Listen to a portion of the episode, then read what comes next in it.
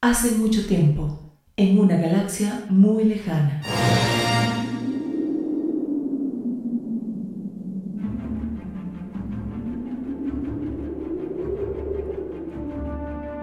Crónicas de Coruscant. Listo y lista para explorar la galaxia muy, muy lejana como nunca antes. Unite a nosotros en Crónicas de Coruscant, nuestro podcast de Star Wars para el viaje definitivo a través de la fuerza. Se unirá a nosotros o morirá. Hoy hablemos de El camino de los Jedi, los rangos de la orden.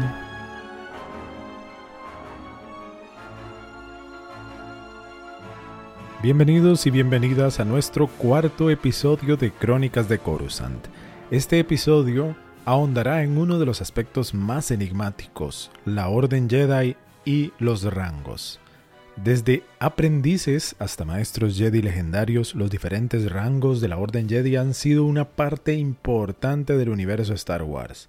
Así que vamos a explorar las cualidades y habilidades que definen a cada rango, así como los logros y desafíos que los Jedi enfrentan en su camino hacia el dominio de la fuerza. Comencemos de una vez en este viaje lleno de emoción, aventura y sabiduría, el camino de los Jedi, aquí en Crónicas de Coruscant.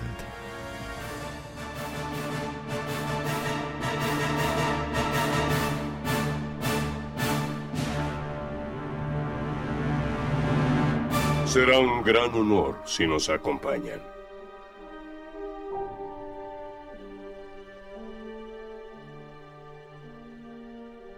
Para hablar de los rangos de la Orden Jedi, primero debemos conocer la Orden en sí. Así que vamos a hablar un poquito de la historia de la Orden Jedi.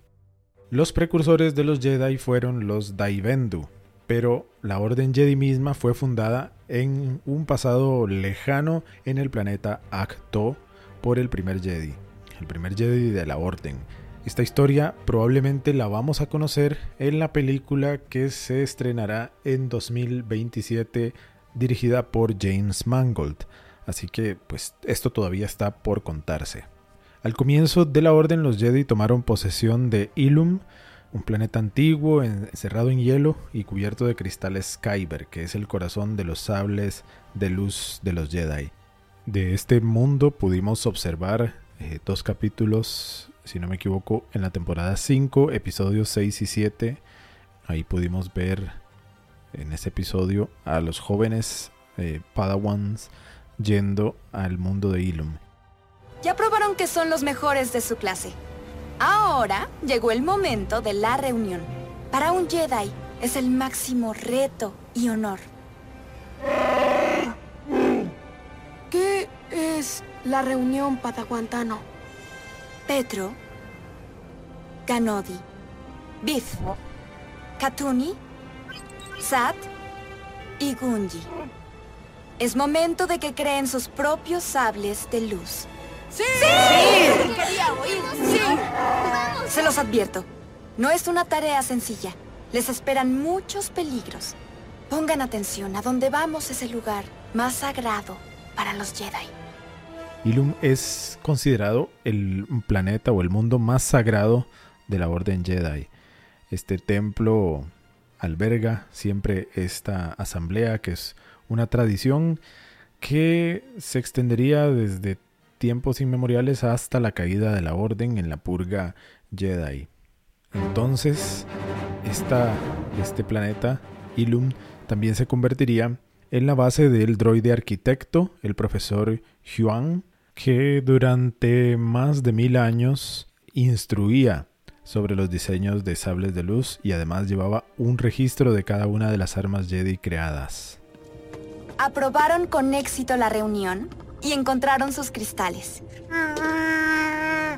Entonces, ¿cuándo crearemos nuestros sables? Pongan sus cristales en la mesa.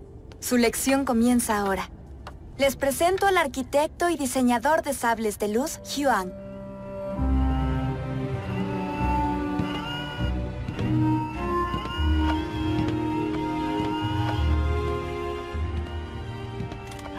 ¿Son ellos? Siento que se hacen más jóvenes con cada expedición. Pero es un droide. ¿Esperas que aprendamos de un droide? ¿Quién dijo eso? Llevo muchos años en esta nave enseñando a muchos Jedi y seguiré enseñando a muchos después de ustedes.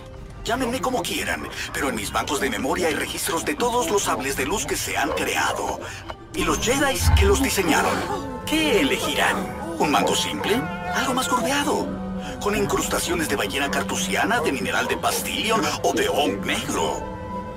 El sable de luz es el único aliado de un Jedi. Pero, ¿cómo funcionan? Sí, me trajeron cristales, pero son inútiles si no les dan vida. ¿Saben cómo activar la fuerza de los cristales? Alrededor de 5.000 años antes de la batalla de Yavin, eh, la orden finalmente llegó a tener su sede principal en Coruscant, en donde construyeron el templo Jedi, que se convertiría en un centro principal durante miles de generaciones. Debajo de esa estructura había enterrado un antiguo santuario Sith. Los Jedi estaban convencidos de que ese poder de ese templo Sith había sido neutralizado, pero la verdad es que ese poder se había filtrado hacia arriba, hacia el templo Jedi, infiltrándose en los pasillos y en las habitaciones superiores y poco a poco fueron debilitando esa orden Jedi durante milenios sin que se dieran cuenta. Fue durante ese tiempo que la Orden Jedi entró al servicio de lo que más tarde se llamaría la Antigua República y, como sus ideales lo decían, que lucharían para mantener la paz y la libertad. Alrededor de mil y un poco más años antes de la batalla de Yavin, la galaxia entró en una e, era conocida como la Era Oscura. En ese periodo ocurrió la guerra Jedi y Sith. Al principio de esta guerra, los Sith atacaron y capturaron eh, el planeta Coruscant, justamente el templo Jedi, y así al final de esta guerra los Jedi lograron recuperar, recuperar esta capital de la República y el templo. Así lograron liberar a Coruscant. Y los Jedi salieron victoriosos de estas guerras contra los Sith los Sith eh, se habían debilitado a través de las luchas internas, entonces solo quedaba un señor oscuro que era Darth Bane.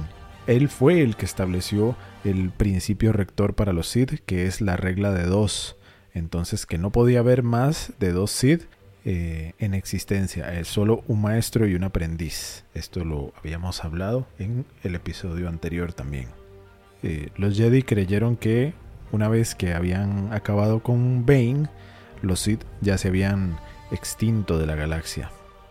Entonces, después de estos eventos fue que se formó la República Moderna, la República Galáctica, y ahí se marcó el comienzo de una nueva era en la democracia, bajo el Senado Galáctico y un líder elegido que era el Canciller Supremo. Entonces, como ya se había desmilitarizado la República, los Jedi se encargaron por completo de sus responsabilidades como pacificadores y rechazaron cualquier rol que tuviera que ver con eh, la milicia. La República Galáctica y la Orden Jedi pudieron presidir más de mil años de paz sostenida sin ningún tipo de guerra. Durante este tiempo, la República confiaba solamente en la Orden Jedi para, para arreglar las disputas mediante siempre métodos pacíficos. Sin embargo, las, disputas empezaron a volverse comunes entre los mundos miembros de la República y surgieron tensiones entre el maestro Jedi Saifo Díaz y el resto del Alto Consejo. Saifo Díaz preveía eh, un gran conflicto, un conflicto a gran escala, y él empezó a abogar por la creación de un, de un ejército para la República. Sin embargo, sus compañeros concejales consideraron que esas ideas eran demasiado extremas y Saifo Díaz fue destituido de ese puesto. De esto se habla un poco en el episodio 2, el ataque de los clones. Pero a pesar de todo esto, que los Jedi habían rechazado ese proyecto militar, Saifo Díaz buscó la manera de llevarlo a cabo sin el consentimiento de la orden y contactó a los caminoanos que tenían ya fama de, pues, crear clones y los encargó secretamente para hacer un ejército clon para la República y Saifo Díaz pues fingió que era una petición del Senado. Le presento a Lama Su, primer ministro de Camino. Y él es el maestro Jedi. Obi-Wan Kenobi. Estoy seguro que disfrutará su estancia. Por favor. Ahora hablemos de negocios. Le complacerá escuchar que todo marcha según los planes. 200.000 unidades están listas y un millón más en producción. Excelente noticia. Dígale a su maestro Saifo Díaz que tendremos listo su pedido a tiempo. Disculpes, maestro... Mm, sí, el maestro Jedi Saifo Díaz todavía es miembro del Consejo Jedi, ¿no es así? El maestro fue asesinado aproximadamente hace 10 años. Mm, lamento mucho escucharlo, pero sé que le habría complacido el ejército que reunimos para él. Disculpe. Sí, un ejército de clones, y en mi opinión es uno de los mejores que hemos creado.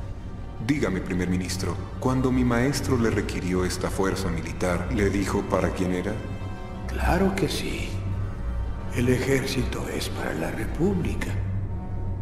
Pero seguramente querrá inspeccionar las unidades.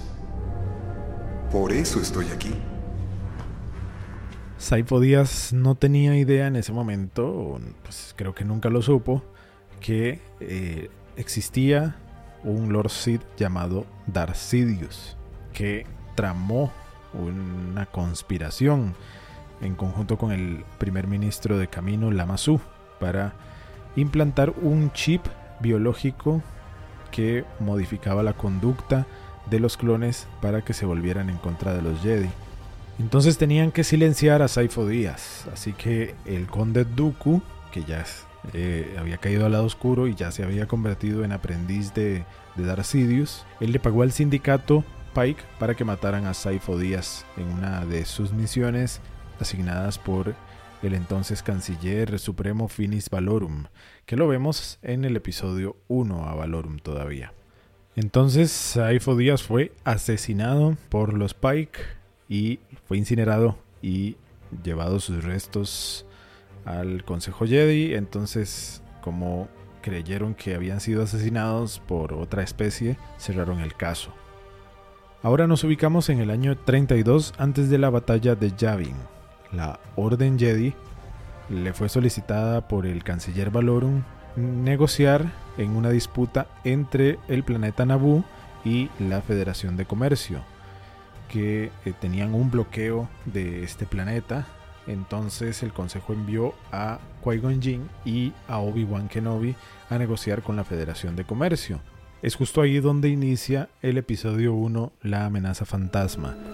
¿Cómo cree que reaccione este virrey ante las demandas del canciller? Los miembros de la Federación son cobardes. Las negociaciones serán cortas. ¿Qué? ¿Qué has dicho? Los embajadores son caballeros Jedi, creo yo. Lo sabía. Los enviaron para obligarlos a ceder. Distráigalos hasta que localice a Lord Sidious. ¿Está demente? No pienso exponerme a dos Jedi. ¿Qué sucede? Su proyecto ha fracasado, Lord Sidious. Debe cesar el bloqueo. Los Jedi son más poderosos. Virrey, dígale a esta insolente alimaña que desaparezca de aquí. Este incidente es inoportuno. Aceleremos los planes. Pueden descender sus tropas. Mi lord, ¿acaso es eso legal? Lo volveré legal. ¿Y los Jedi? El canciller no debió meternos en esto. Deben morir ahora. Sí, sí, mi señor. Como usted ordene. Como te decía, se dan todos los hechos del episodio 1, donde tienen que huir a Tatooine y se encuentran con un joven eh, Anakin Skywalker. Pero bueno, lo importante para este tema es que la reina Amidala pidió un voto de no confianza hacia el canciller Valorum, que eh, terminaría con la elección de Palpatine. Justamente eh, Shift Palpatine era un senador del planeta Naboo, pero también de manera oculta era Darth Sidious. a quien todos hemos conocido en las películas de Star Wars. Entonces, ¿esto por qué es importante para el tema de hoy? Porque es que a partir de ahí es que se desata esta crisis separatista en la que muchos mundos empiezan a, separar, a separarse de la República y hay muchos conflictos en la galaxia. Y entonces la Orden Jedi veía que se le dificultaba mantener la paz y el orden en la galaxia. Es entonces cuando el Senado de la República debatió la creación militar para formar este ejército permanente para la protección de la República contra esa amenaza separatista. Renunciaré al poder que ahora me otorgan cuando se resuelva esta crisis. Y como primera acción con esta nueva autoridad, estableceré un ejército armado de la República para enfrentar las amenazas de los separatistas. Entonces ya, en esta época de las guerras clon y los separatistas, es cuando los maestros Jedi o los caballeros Jedi fueron enviados eh, o fueron, se les fue dado el rango de generales y a sus padawans el rango de comandantes. Así que los Jedi en ese momento llegaron a liderar los ejércitos en el frente de batalla. Entonces ahí ya los Jedi eran vistos como grandes guerreros. Incluso ya el Jedi Anakin Skywalker ya era considerado por muchos como el mejor guerrero que existía en la Orden Jedi. Ya lo que sigue a continuación es pues todas las consecuencias de la purga Jedi eh, hasta eh, la creación del imperio, luego la finalización del imperio, hasta que Luke Skywalker después del imperio ya crea una nueva academia Jedi.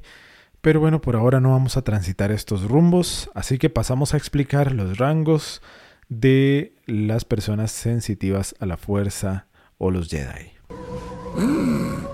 Mm. Rastro de gravedad sigue ahí, pero la estrella y todos los planetas desaparecieron. ¿eh? ¿Qué pudo pasar? ¿Mm? ¿Ideas? ¿Nadie? Maestro, ¿por qué alguien lo borró de la memoria de los archivos? Maravillosa la mente de un niño es. El Padawan acertó. Y bueno, en este punto eh, también es importante mencionar que eh, hay varios consejos Jedi, hay cuatro consejos Jedi. Los eh, más de 10.000 miembros que existían en la Orden Jedi respondían a cuatro consejos dirigentes, tenemos entonces al Consejo del Primer Conocimiento, que custodiaban los archivos y son los encargados de los estudios históricos y filosóficos. Luego está el Consejo de la Reconciliación, que son los encargados de dirigir las operaciones diplomáticas. Está el Consejo de la Reasignación. Estos lo que hacen es supervisar los cuerpos de servicio Jedi que son aquellos que no logran superar las pruebas para convertirse en Padawan o Caballero Jedi, entonces se le asignan otras tareas dentro del Templo Jedi. Y finalmente está el Alto Consejo, que es la mayor autoridad de la Orden y lo forman los mejores caballeros y maestros Jedi. Así que nos vamos a basar por ahora en el Alto Consejo, este eh, Alto Consejo que es la máxima autoridad de la Orden Jedi. Y bueno, como cualquier otra institución, pues tiene una jerarquía y una estructura bien definida y eh, un flujo de mando. Aunque en la fuerza todos los Jedi son iguales, pero en la orden hay una estructura por antigüedad, por nivel de conexión o habilidad con la fuerza. Entonces entremos de una vez con estos rangos por los que pasa un miembro de la orden. Lo primero son los iniciados o los Younglings, que son los niños sensibles a la fuerza que se encontraban en las etapas más tempranas del entrenamiento Jedi. A una muy corta edad eran alejados de sus hogares y les eran asignados a un clan de iniciados Jedi para su entrenamiento.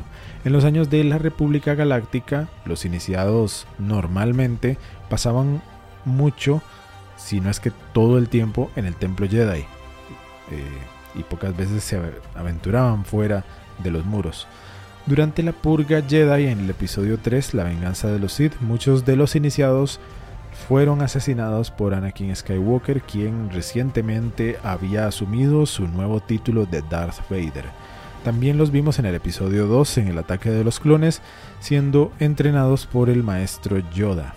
En la serie de Clone Wars los vemos en algunos capítulos. Interesante mencionar que cerca de mm, durante mil años eh, dentro de la Orden Jedi, todos los jóvenes fueron entrenados por el maestro Yoda, este gran maestro que también sirvió como instructor en las, en las artes Jedi durante ocho siglos, en el momento de las guerras clon. Yoda le brinda a los niños una educación para principiantes tanto en combate con sables de luz como eh, el uso de la fuerza y mejorar sus reflejos. Y también eh, algunas habilidades básicas de combate eh, que era parte de ese proceso que debían cumplir los niños en la asamblea. Los iniciados o los younglings que no lograban cumplir con estas pruebas eran enviados al Consejo de Reasignación para realizar otro tipo de trabajos en el Templo Jedi. El segundo rango que tenemos es el de Padawans, que eh, se le llama a los aprendices de la fuerza que son seleccionados por un caballero Jedi y en algunos casos es asignado por el Consejo Jedi a otro caballero. Después de alcanzar cierta edad, los Padawans normalmente eran aprendices de un caballero Jedi eh, o un maestro, comenzando ese entrenamiento más individualizado. Un Jedi debía escoger al Padawan a quienes ellos desearían entrenar. Los aprendices solían ir a misiones con sus maestros como parte de esta capacitación individual. Eso sí, el código le prohibía a los Jedi entrenar a más de un Padawan o un aprendiz a la vez, eh, de manera simultánea. Obviamente podían tener varios Padawans a lo largo de su vida, pero simultáneamente solo podían tener uno. A los Padawans es muy fácil identificarlos porque eh, portan una trenza en su cabellera, si, si es que la tienen, porque en el caso de una Padawan como Ahsoka Tano, en la serie Clone Wars, ella usa una especie de cuentas porque por ser de la raza Togruta no tienen cabello, entonces usaba unas cuentas. Eh, la trenza también la vemos en las películas por Obi-Wan Kenobi en el episodio 1. También la usa Anakin Skywalker eh, tanto al final del episodio 1 como durante el episodio 2.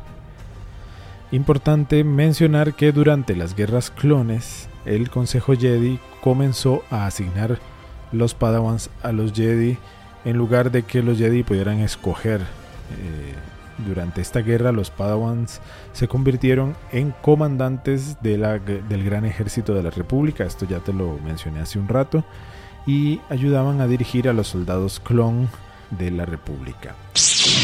El siguiente rango es el de los Caballeros Jedi.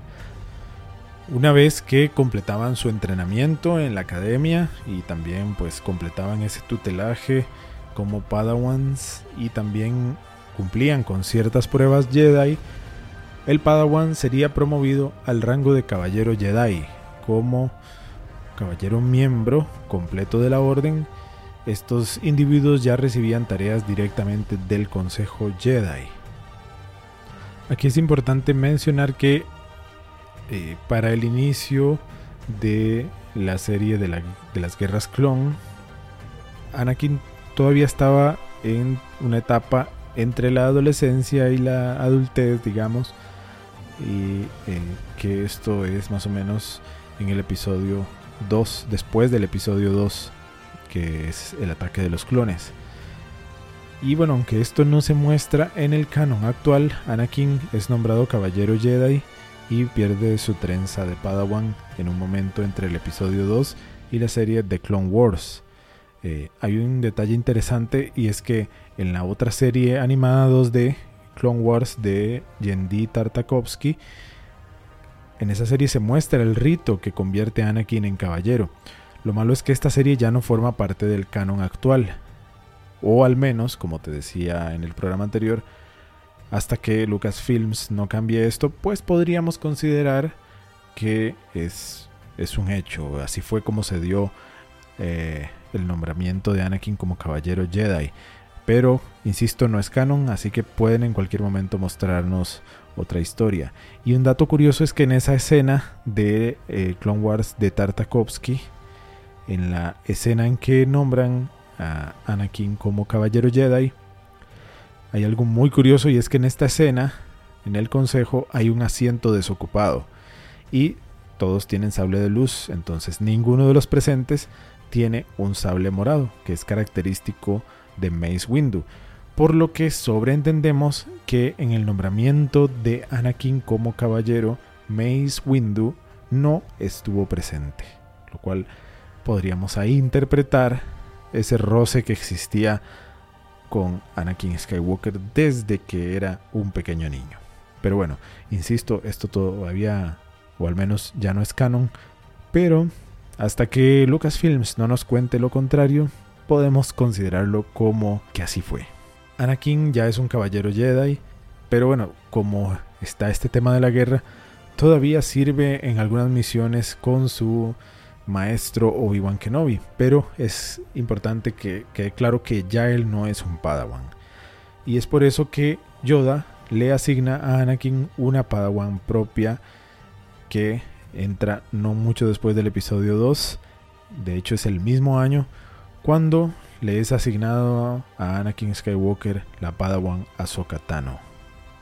Y como Anakin todavía está en una etapa más o menos de adolescente, entre adolescente y adulto, eh, pues la dinámica que se genera entre él y Ahsoka es como de hermano y hermana. Nuestro siguiente rango es el de Maestro Jedi. Este es el rango más alto que un Jedi puede obtener y era un requisito para poder formar parte del Alto Consejo Jedi, que era el principal medio de comunicación entre los Jedi y el gobierno de la antigua República. Y este era un título reservado para individuos que habían demostrado devoción y habilidad excepcional en la fuerza. El rango generalmente estaba reservado para caballeros que habían tenido éxito en convertir a varios Padawan en caballeros. Aquí hago un paréntesis, recuerden que cuando hablamos de caballeros Jedi hablamos de tanto hombres como mujeres. El título es Caballero Jedi, no tiene nada que ver con el género de, de hombre o mujer o como se diga en otras especies. Un caballero que no ha obtenido el título de maestro también podía volver a hacer pruebas para ir subiendo de rango y usualmente esto incluía pruebas más difíciles y en mayor cantidad. También el título de Maestro Jedi podía ser otorgado a un caballero por acciones extraordinarias, pero este era un caso muy, muy eh, difícil de encontrar. Y este rango de maestro es el que justamente le es negado a Anakin Skywalker en el episodio 3. Anakin Skywalker sobrepasa a varios maestros Jedi en poder puro, pero no logró el rango de maestro. Se cree que se debía a su orgullo y también a pues que no tenía suficiente experiencia, todavía no había logrado que algún joven Padawan, porque solo tuvo una Padawan, y no había logrado que se convirtiera en caballero Jedi, y también pues el hecho de que lo consideraban como emocionalmente inmaduro. Así que eh, por eso fue que no obtuvo el título de maestro Jedi. Pero sí es importante que quede claro que sí era un caballero Jedi. Obi-Wan Kenobi también durante las guerras clones fue cuando obtuvo el título de eh, maestro Jedi. En el episodio 2 todavía no estaba en el consejo, pero en el episodio 3 ya formaba parte de ese consejo. Bueno, y luego a partir de aquí nos podemos confundir, así que trataré de ser lo más claro posible para no inducirte a confusiones. Acabamos de hablar de el maestro Jedi, pero también existía el maestro de la orden y el gran maestro. El gran maestro de la orden es un título de líder electo por el Alto Consejo Jedi. Tenía que ser escogido por voto unánime entre todos los miembros del Consejo. En este caso, quienes servían como el maestro de la orden eran Mace Windu y Yoda, que eran los líderes de ese Consejo Jedi en los últimos años de la República Galáctica. Pero además estaba el Gran Maestro. El Gran Maestro Jedi era un título otorgado al miembro más antiguo y más sabio de la Orden Jedi. Entonces, el maestro de la orden servía como líder del alto consejo Jedi y el gran maestro era el jefe de la orden Jedi en general.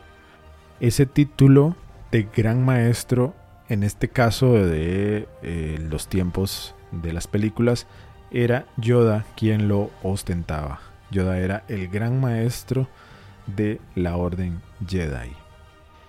Y estos han sido los rangos Jedi. Eh, espero haber sido suficientemente claro con esta información, así que dame tu opinión y esto pues nos ayudará a saber si pues fuimos bastante claros, pero si tenés alguna duda podés preguntarlo haciendo eh, deslizando hacia arriba en los comentarios de Spotify. Estás, donde estás oyendo este capítulo, puedes deslizar hacia arriba y encontrarás la sección de comentarios. Así que si tenés alguna duda, si algo no quedó claro, hacémelo saber y con gusto pues te vamos a evacuar cualquier duda que tengas. Maestro qui más que decir no tiene. Con su permiso, maestro. Encontré una fluctuación en la fuerza. ¿Una fluctuación, dice? Centrada en una persona. Un muchacho. Tiene la más alta concentración de midiclorias que he visto en una forma de vida. Posiblemente fue concebido por las midiclorias. Hablas de la profecía del ser que le dará equilibrio a la fuerza. ¿Piensas que es este muchacho? No quiero asumir que... Eso haciendo está. Su opinión ha dado ya. Solicito una prueba para el niño. Oh. Entrenamiento de Jedi pide para él. Encontrarlo fue voluntad de la fuerza. No me cabe duda. Puedes presentarlo entonces. Bien, y entramos en nuestra sección de literatura ya tradicional en estos cuatro episodios de Crónicas de Coruscant. Hoy les traemos un fragmento de la novela Linaje o Líneas de Sangre. Esta obra escrita por Claudia Gray nos narra la historia que tiene lugar seis años antes de lo que ocurrirá en el episodio 7, El despertar de la fuerza. Se centra mucho en el personaje de Leia Organa sirviendo al Senado Galáctico de la Nueva República. Leia se enfrenta a varias amenazas, pero ella está optando por el puesto de la primera senadora, un puesto que garantizaría la democracia tanto dentro como fuera del sistema. Esa esperanza se ve truncada por la revelación de un terrible secreto que permanecía oculto hasta ese momento. En este fragmento conoceremos a Lady Caris, que era una senadora humana que representó al planeta Arcanis en el Senado Galáctico en la Nueva República, y esto 20 años después del establecimiento de esta nueva república. Pertenecía a la fracción centrista que eh, favorecían un gobierno mm, galáctico más fuerte y un ejército más poderoso. Entonces ella se convirtió en gobernadora del planeta Virren después de que Leia rechazara el puesto luego de la muerte del gobernador anterior.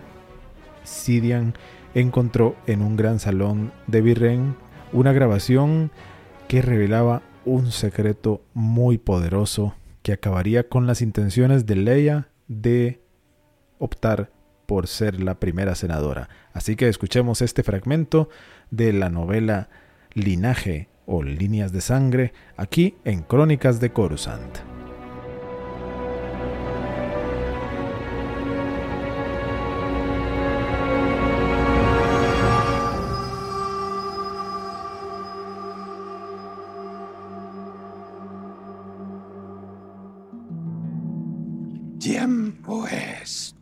Que tú veas más allá de un montón de viejos libros.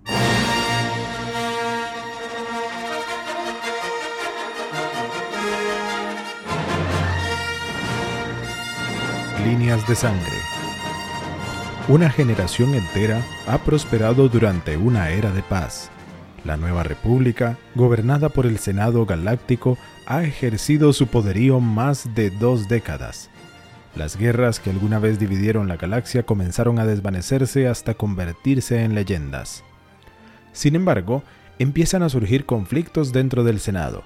En ausencia de Mon Mothma, antigua líder de la rebelión y primera canciller de la nueva república, se han formado dos facciones, extraoficiales pero poderosas, los populistas, quienes creen que los planetas deberían conservar casi toda su autonomía y autoridad, y los centristas, quienes están a favor de un gobierno galáctico más fuerte y de una milicia más poderosa. Solo los más grandiosos héroes de guerra siguen siendo honrados por todos. Una ceremonia para venerar la memoria de Bail Organa ha logrado reunir a todo el Senado en rara armonía. Es un día de celebración, pero incluso en estos momentos, las divisiones ideológicas entre los distintos planetas que conforman la galaxia se vuelven cada vez más y más grandes.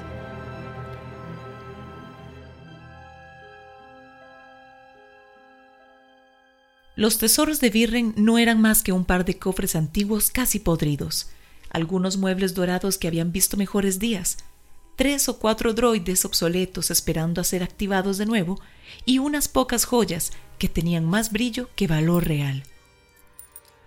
Lady Caris cogió una de las pulseras, la examinó y la dejó caer de nuevo. Adiós a sus esperanzas de grandeza.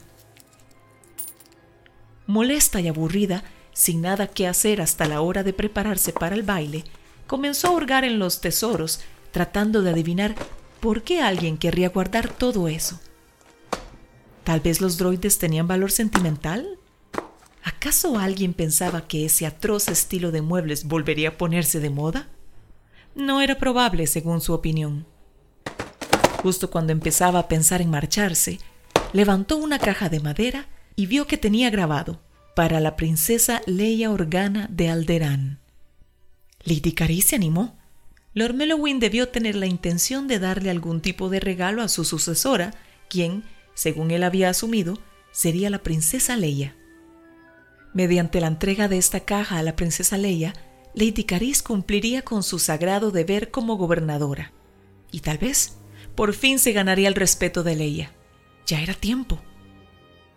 Y si el contenido resultaba ser joyas que valiera la pena usar, bueno, Seguramente a la princesa no le molestaría si Caris tomaba algunas prestadas solo una vez, para una ocasión especial.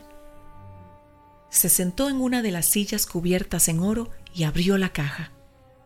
Arrugando la nariz, empezó a revisar todas las cosas inútiles que había dentro.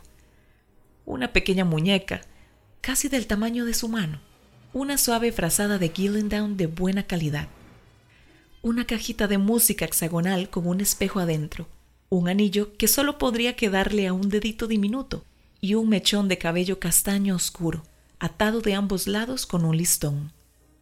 Estos solo eran recuerdos de su infancia, nada más. Adiós a su joyería. Pero, después de tomarse un momento para reconsiderarlo, Lady Caris pensó que esto era aún mejor. La princesa Leia sin duda se sentiría muy conmovida al recibir los recuerdos. Incluso estaría más agradecida con Lady Caris. Sí, esto funcionaría muy bien. Ociosamente, Caris tomó la caja de música y la abrió. Reconoció la canción de inmediato. Era una canción de cuna tradicional de Alderán, una que su abuela le cantaba cuando sentía nostalgia por su planeta. La canción era más triste de lo que Lady Caris recordaba. Vaya canción para repetirle a un niño. Además, Alderán ni siquiera tenía luna. Probablemente se trataba de algo simbólico, pensó, poético. La clase de tonterías que a los nativos de Alderán les gustaba tanto. El volumen de la música bajó, lo que usualmente significaba que una voz empezaría a cantar la canción. Pero en lugar de eso, se escuchó la voz de un hombre. Mi querida hija, el gobernante supremo de Virren en quien confío por completo, me ha dicho que guardará estas cosas para ti y te las entregará cuando algún día heredes su título. Mi deseo es que esta grabación no contenga información nueva, que yo ya haya tenido la oportunidad de explicarte todo en persona. Lady Cari se dio cuenta de que la voz solo podía pertenecer a Baylor Gana. Se cubrió la boca con la mano y abrió grandes los ojos al escuchar la voz de un hombre que llevaba casi 30 años muerto, pero que hablaba solo para los oídos de su hija. Organa continuó. Sin embargo, he decidido hacer esta grabación en un tiempo de peligro inminente para nuestra rebelión.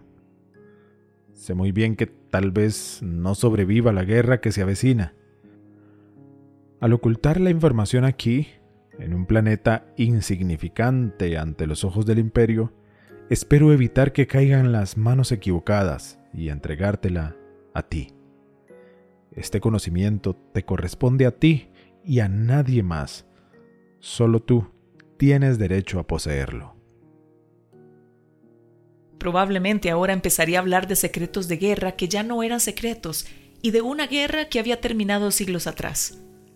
Lady puso los ojos en blanco y reflexionó que eso le agradaría aún más a la princesa Leia. Lo que más le gustaba a Leia era recordarle a la galaxia la gran heroína de guerra que había sido. Una grabación como esta sería leña para el fuego de su propaganda, maravillosa para su campaña. Caris se preguntó cuánto tiempo tardaría el Partido Populista en sacarla a la luz pública para ensalzar aún más a su candidata a primera senadora. Nunca nos has expresado mucho interés en saber sobre tus padres biológicos. Recuerdo todas esas veces en las que nos dijiste a tu madre y a mí que éramos los únicos padres que necesitabas, y quiero que sepas lo valioso que es eso para nosotros. Pero Leia, es importante que conozcas la historia de tus orígenes. Se tomó la decisión de ocultarte con nosotros por tu propia seguridad y la de tu hermano. Sí, Tienes un hermano gemelo, pero no debes buscarlo sino hasta que la guerra haya llegado a su fin y tanto Palpatine como Lord Vader hayan sido al fin derrotados. El hermano de la princesa Leia era el Jedi Luke Skywalker. ¿Por qué le prohibiría Bail Organa a su hija buscar a Skywalker? ¿Y cuál era la misteriosa historia de su origen? Lady Cari se acercó a la caja de música y el brillo de la superficie espejada se reflejó en su rostro. Obi-Wan Kenobi se quedó con tu hermano para protegerlo y yo contigo. Los ocultamos a ambos y al uno del otro y de su padre, quien no debía saber que sus dos hijos habían nacido con vida. Verás, Leia, siempre te he dicho la verdad sobre tu madre y sobre cómo murió, pero nunca te dije que se trataba de Padme Amidala, la antigua reina y senadora del planeta Naboo.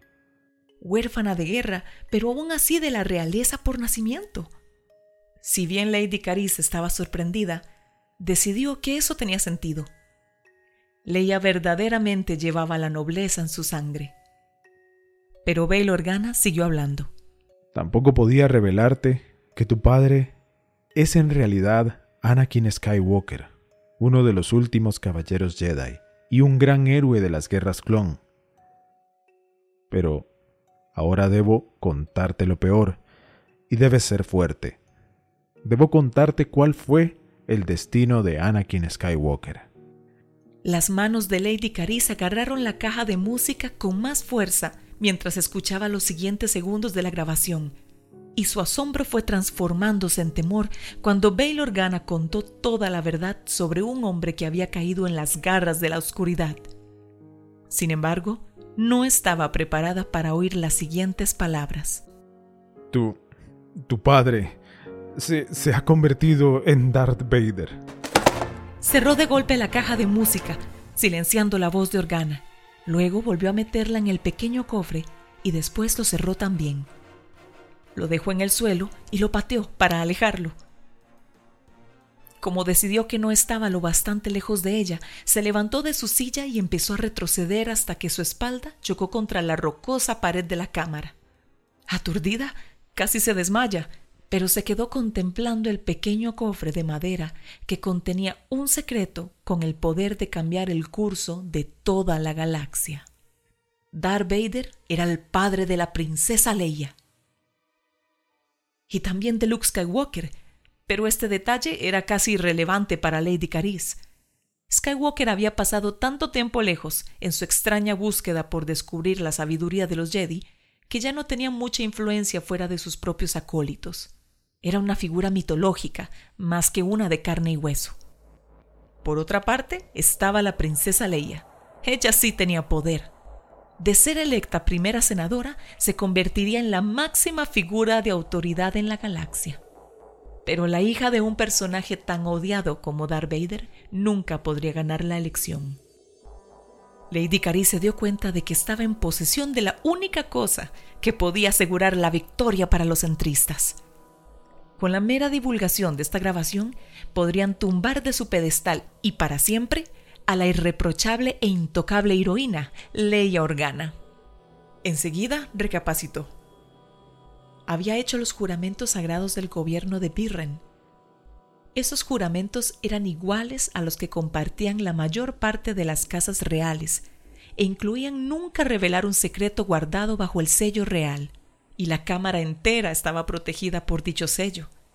Si Lady Caris exponía esta grabación, y permitía que se supieran los verdaderos orígenes de la princesa Leia, estaría quebrantando sus votos sagrados.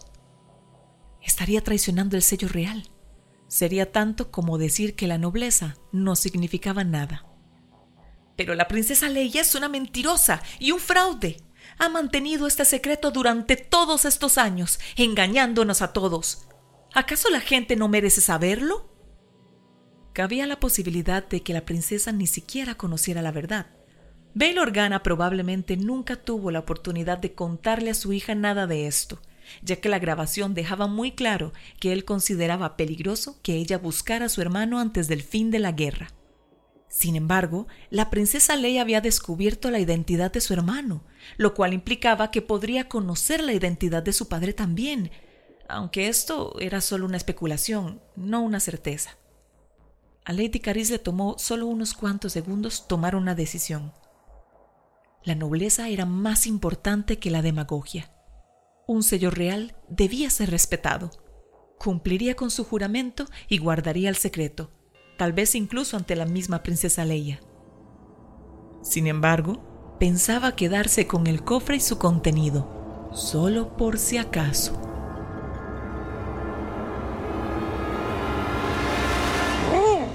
¿Ya los leíste?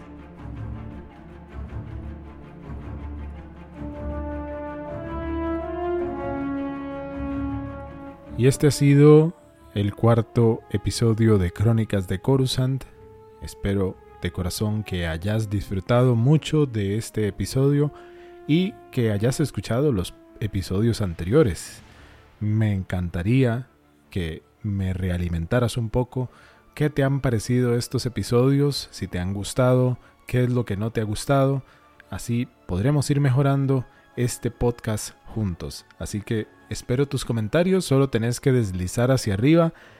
Si nos estás escuchando en la aplicación de Spotify, solamente deslizar y ahí está la sección de comentarios que Spotify permite. Suscríbete para que recibas todas las actualizaciones del podcast en el momento en que sean publicadas. Agradecimiento a Caro Campos del podcast Andanzas en el Trópico por la narración de la sección literaria de Líneas de Sangre en el episodio de hoy. La canción de la caja de música en la sección literaria es una composición del canal de YouTube Tus Cuatro Acordes. Pronto volveremos con más contenido de Star Wars aquí en Crónicas de Coruscant. Hasta siempre, que la fuerza te acompañe.